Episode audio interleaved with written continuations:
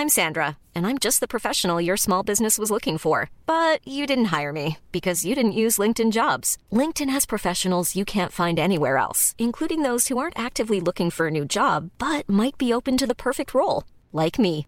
In a given month, over 70% of LinkedIn users don't visit other leading job sites. So if you're not looking on LinkedIn, you'll miss out on great candidates like Sandra. Start hiring professionals like a professional. Post your free job on linkedin.com/people today.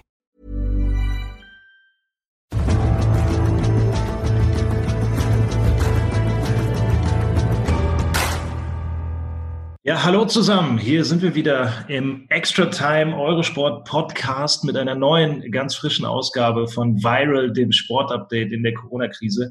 Wir wollen mit euch wieder ganz aktuell draufschauen, wo berührt die sich ausbreitende Pandemie den Sport? Was sind die neuesten Entwicklungen? Was sind die Folgen? Und da verlieren wir heute überhaupt gar keine Zeit. Wir sind übrigens äh, Tobi Dusiak, das bin ich, und mein Kollege David Makur. David, grüß dich. Hi, grüß euch. Und äh, eben, wir wollen direkt sofort reinstarten. Und äh, das große Thema, was heute äh, im Raum steht, das ist dieses Sportereignis, was am 24. Juli geplant ist dieses Jahr. Es sind ja viele Events sind abgesagt, eigentlich fast alle auf der Sportwelt. Äh, nur die Olympischen Spiele, da gibt es noch keine endgültige Entscheidung. Jetzt gab es gestern das aktuelle Sportstudio im ZDF und da war Max Hartung zu Gast. Ähm, der ist der Athletensprecher, der Präsident de, des Verbundes deutscher Olympiathleten. Und äh, er hat sich geäußert und hat festgelegt für sich, äh, er ist zwar qualifiziert für die Olympischen Spiele, aber er wird nicht teilnehmen. Und äh, jetzt fragen sich natürlich alle, warum erhöht er den Druck? Das ist vielleicht auf der einen Seite klar, denn die Athleten brauchen irgendwann auch mal Gewissheit. Aber David, was ist überhaupt so kompliziert daran, eine klare Aussage zu treffen von Seiten des IOC? Warum ist das noch nicht abgesagt oder eben bestätigt, dass Olympia stattfindet? Ich glaube, es ist ähm, tatsächlich relativ kompliziert äh, für alle Beteiligten. Also ähm, ja, erstmal ist es natürlich ein starkes Statement äh, von, von Max Hartung und wie du gesagt hast, es äh, erhöht auch den Druck. Auf der anderen Seite muss man versuchen, ähm, so ein bisschen zu erklären, ähm, was an Olympia vielleicht alles dranhängt und warum es vielleicht dann doch nicht so einfach ist, ähm, wie viele von außen vielleicht denken, Mensch, hier beim IOC, der Präsident Dr. Thomas Bach, gesunder Menschenverstand sagt uns eigentlich allen aktuell, ähm, das wird nicht funktionieren. Das IOC an sich in seiner gesellschaftlichen oder rechtlichen Form ist grundsätzlich auch mal eine Non-Profit-Organisation. Trotzdem kann man das IOC, glaube ich, mit einem Unternehmen vergleichen. Und dementsprechend ist Dr. Thomas Bach nicht nur IOC-Präsident, sondern sagen wir einfach mal auch CEO eines ähm, riesigen global operierenden ähm, Unternehmens. Und als solcher hat er natürlich eine Verpflichtung gegenüber ähm, allem, was da dranhängt. Das sind einmal Sponsoren, da geht es um tatsächlich wahnsinnig viel Geld und ähm, das macht es einfach nicht leicht ähm, für ihn, da jetzt eine Entscheidung zu treffen, ähm, in der er sich vielleicht auch nicht angreifbar macht.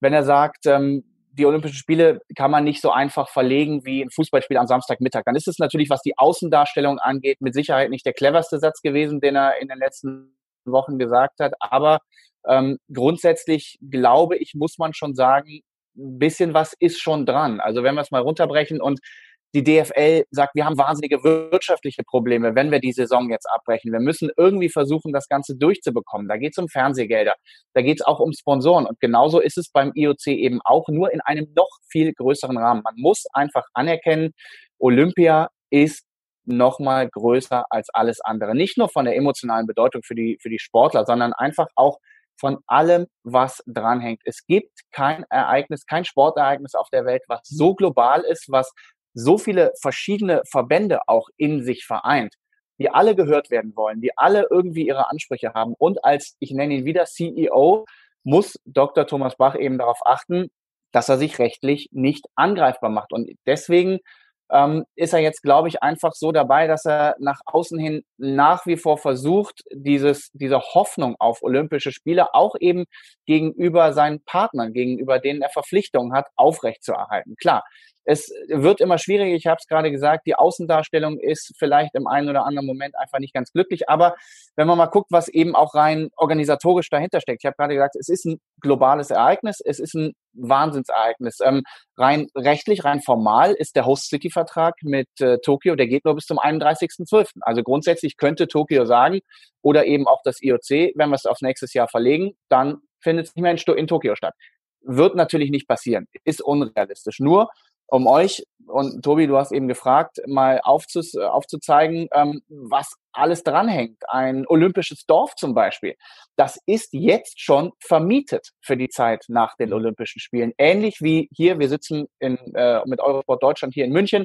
Wir hatten auch hier Olympische Spiele. Auch unser olympisches Dorf ist wieder vermietet. Es sind ganz normale Wohnungen jetzt mittlerweile. Studenten zum so, und ne? ja. wieder wohnen zum Großteil Studenten, klar, weil es natürlich jetzt äh, keine Sieben-Zimmer-Apartments sind. Ähm, aber für, für München und für den Münchner Wohnungsmarkt nicht unwichtig, äh, dass du da so ein, zwei Zimmer-Apartments hast. Aber das ist es eben. Also was ist denn wenn du ein olympisches Dorf nicht ähm, dir quasi zurückholen kannst für nächstes Jahr, wenn du nicht alle Mietverträge wieder rückgängig machen kannst, dann kriegst du da schon ein strukturelles Problem. Also das sind alles so Sachen, ähm, die man schon auch mit einbeziehen muss und die vielleicht so ein bisschen klar machen, warum Thomas Bach sich jetzt nicht hinstellen kann, einfach um sich auch nicht angreifbar zu machen und sagen kann, nee, ihr habt alle recht, vollkommen klar, ähm, wir müssen das Ganze verschieben. Also nochmal, Außendarstellung ist eine andere Geschichte. Es ist vollkommen verständlich, dass ganz, ganz viele auch wiederum andersrum von außen sagen, hey, das muss man absagen.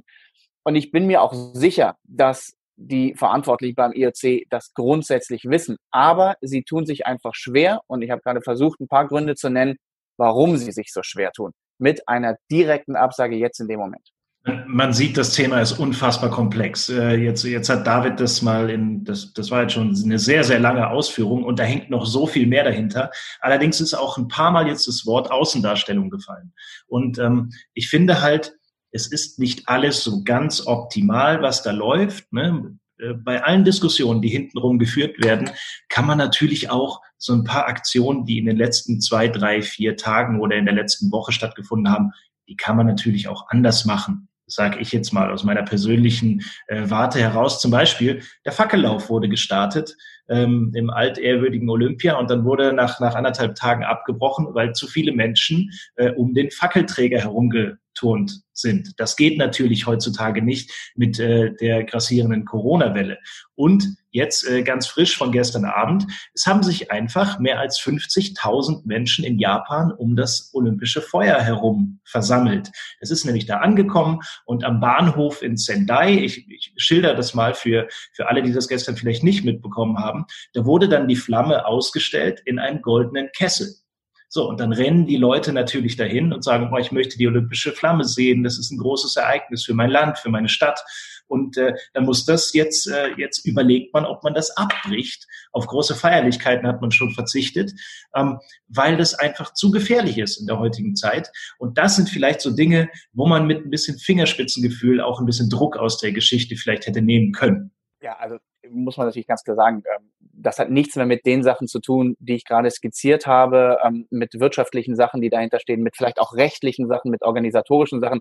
Das ist tatsächlich unverantwortlich in meinen Augen. Und äh, da spielt natürlich dann auch wieder so ein bisschen die Rolle, dass dieser Impact Olympia für ein Ausrichterland ähm, der Premierminister ist ja auch derjenige, der die ganze Zeit sagt, nein, wir ziehen das durch, nein, ist ja völlig klar.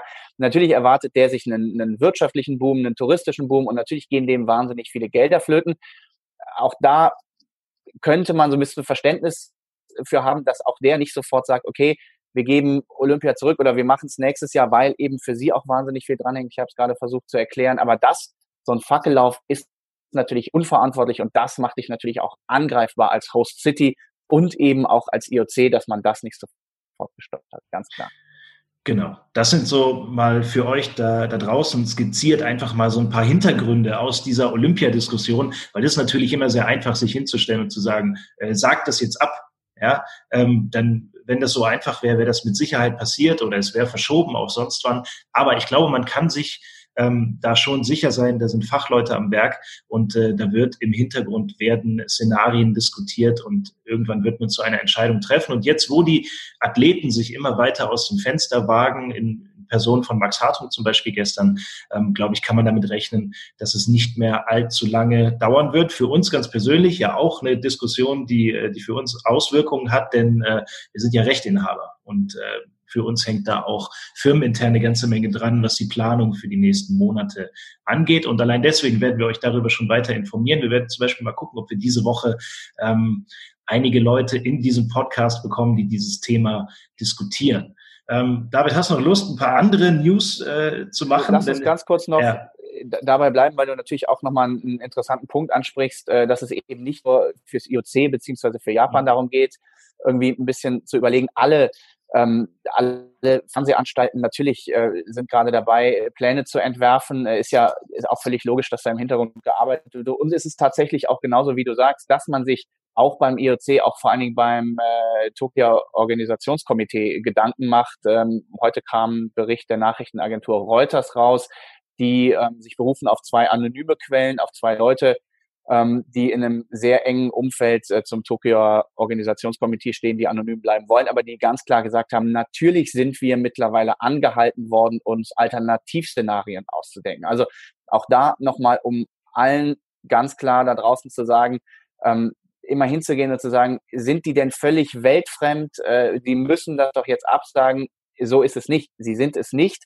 Sie beschäftigen sich mit Alternativplänen. Und ich glaube, ähm, dass wir gerade so im, meine Meinung jetzt tatsächlich so, so ein positives Henne-Ei-Spiel haben oder so ein, mhm. ich nenne es mal, wer zuckt zuerst. Ne? Also jetzt haben die Athleten sich geäußert und haben gesagt, ähm, Max Hartung, wie gesagt, was Sie eben erzählt, mit, mit einem sehr klaren Statement, vielleicht folgen dann noch einige. Andreas Tober, der Turner, äh, war in Rio auch dabei, hat auch gesagt, ähm, eigentlich muss man es absagen, sind nur ein paar Beispiele aus Deutschland. So, die haben sich jetzt mal positioniert. Vielleicht ist das jetzt eine Möglichkeit, fürs IOC, für Thomas Bach hinzugehen und, zu, und auch zu signalisieren, wir kriegen Druck von außen, also können wir irgendwann gar nicht mehr anders, ähm, als das abzusagen. Immer wieder unter diesem Aspekt, dass man sich gegenüber seinen Partnern nicht angreifbar machen kann, dass Olympia größer ist als alles andere und dass eine Verlegung einfach schwieriger ist. So, und wenn die sich dann äußern, dann haben die Athleten wieder das was sie sich gerade alle wünschen, dass vom IOC eben eine Aussage kommt, damit sie nicht diejenigen sind, die irgendwann eine Entscheidung, wie vielleicht Max Hartung treffen müssen. Ne? Fahre ich hin oder fahre ich nicht hin? Also wie gesagt, so ein bisschen ein Kreislauf gerade, wer zuckt zuerst, das sich aber positiv bedingen könnte, dass beide sich aufeinander berufen können. Ähm, also ja, es wird in, in naher Zukunft, muss es ja eine Entscheidung geben. Was man natürlich auch sagen muss, wir haben jetzt diese Entscheidung von Max Hartung hier immer so reingeworfen. Ähm, der wirkte damit gestern jetzt auch nicht, äh, also das hat, ist ihm nicht leicht gefallen. Da stellt sich nicht so ein Athlet einfach hin und sagt, ähm, ja, ich mache da jetzt übrigens nicht mit. Das habe ich mir gerade eben nach dem Abendessen überlegt, sondern das ist eine, eine Überlegung, die in ihm gereift ist. Und äh, das ist, ist ihm schon sichtlich schwer gefallen, das konnte man schon sehen, ähm, da sich als erster so aus der Deckung zu wagen, aber eben auch dann eine mutige, äh, sehr mutige Entscheidung, wie man sowieso von vielen Sportlern im Moment, ähm, und damit will ich so ein bisschen Bogen weg von, äh, von Olympia schlagen, ähm, von vielen Sportlern in dieser Krisensituation sehr, sehr mutige Dinge sieht und auch Dinge sieht, die man sonst nicht so von ihnen erwartet. Ähm, gibt sogar in, in den sozialen Netzwerken sind ja momentan fast alle unterwegs ähm, und, und zeigen so ein bisschen, was sie zu Hause tun in der Einöde in den eigenen vier Wänden. Und äh, ich will euch mal so, so zwei, drei kleine, äh, kleine Beispiele geben. Zum Beispiel Michaela Schifrin, kennen wir ja alle, beste Skifahrerin der Welt, Zumindest, glaube ich, kann man das äh, äh, zwischen den Zeilen immer so rauslesen, wenn sie wieder mal ein Rennen gewinnt. Also sie hat äh, diese Rennpause und, und das verfrühte Ende des Weltcups dazu genutzt, ein Lied zu schreiben und hat das veröffentlicht, äh, hat einen Dankesong an alle äh, hart arbeitenden Menschen in Krankenhäusern und sozialen Berufen äh, geschrieben. Finde ich zum Beispiel eine sehr, sehr schöne Aktion und da gibt es noch viele andere. Ja, ähm, wir haben gestern in unserem Podcast äh, haben wir über die Aktion von Alba Berlin, von den Basketballern äh, geredet, die jetzt aus ihrer Kabine mit ihren Fitnesscoaches äh, so ein bisschen Sportanleitungen für kleinere Kinder geben, damit die sich irgendwie auch ein bisschen bewegen, auch wenn sie nicht mehr raus dürfen. Äh, Toni Kroos hat jetzt ein bisschen was Ähnliches gemacht. Ne? Aber auch der bleibt natürlich zu Hause, ähm, hat angekündigt, äh, dass er ab sofort täglich auch eine Übung präsentiert. Der Hashtag ist da, glaube ich, Tony's Home Challenge. Tonys äh, Home Challenge. Also auch der macht ein bisschen was, äh, dass man sich weiterhin sportlich betätigt. Also wie du sagst, alle sind gerade dabei, irgendwie ein bisschen positive Stimmung machen zu wollen und ähm, sich auch so ein bisschen zu präsentieren, klar.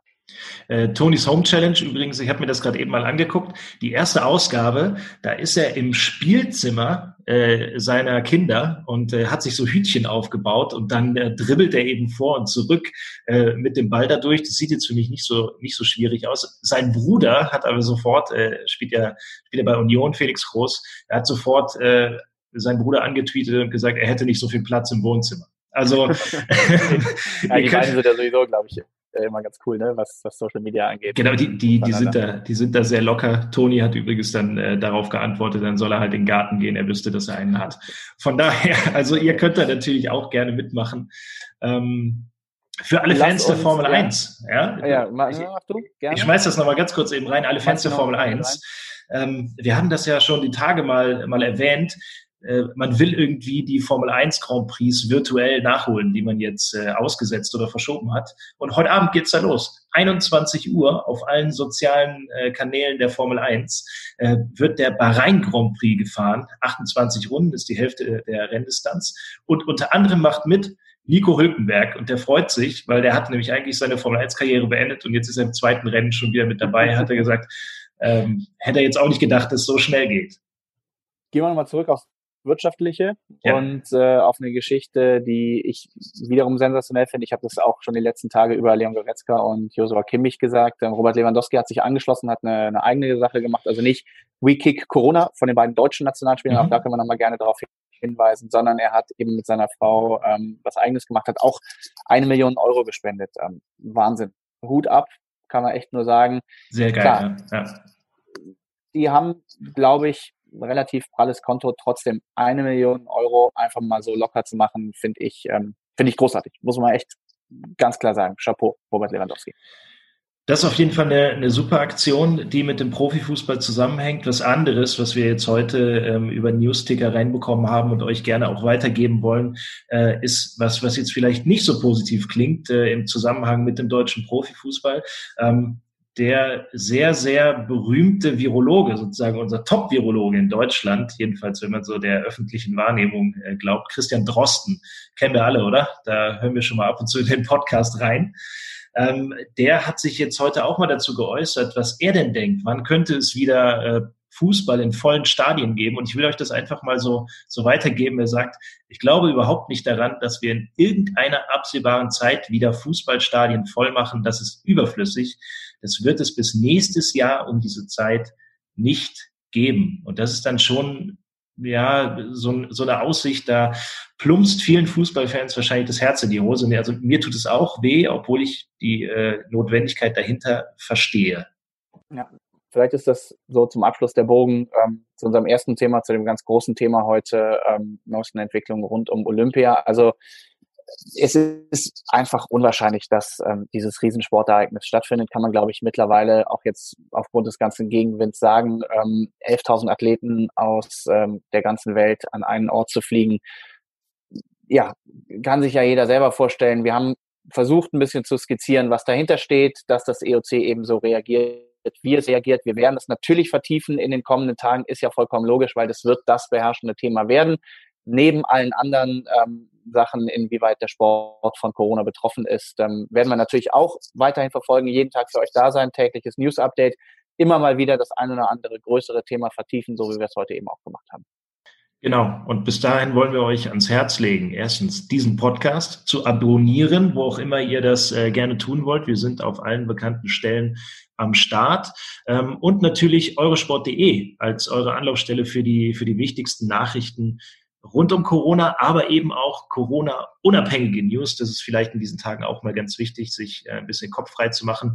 Ich kann euch gerade mal was sagen, bei uns auf der Seite im Moment ähm, widmen wir uns mal der Frage, könnte Timo Werner eigentlich beim FC Liverpool äh, spielen, wenn er dahin wechselt? Eventuell, es gibt ja Gerüchte und äh, es gibt auch ein Porträt über Jaden Sancho, wie ist er zu diesem Star geworden, der im Moment ist. Also wenn ihr euch ein bisschen ablenken wollt, auch da haben die Kollegen von eurosport.de immer was für euch unter anderem auch Radsportvideos, wenn ihr den Radsport sehr vermisst. Ähm, damit wollen wir es dann für heute dabei belassen. Das war das News Update, viral in der Corona-Krise. Wir melden uns dann schon morgen wieder und dann wahrscheinlich auch wieder mit einem Gast und höchstwahrscheinlich geht es morgen mal um Tennis. Danke dir, David, und äh, wir sehen uns schon bald wieder und wir hören uns. Macht's gut. Bis dann.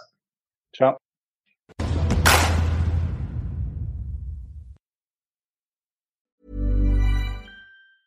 Normally, being a little extra might be a bit much, but not when it comes to healthcare. That's why United Healthcare's Health Protector Guard fixed indemnity insurance plans, underwritten by Golden Rule Insurance Company, supplement your primary plan so you manage out of pocket costs. Learn more at uh1.com.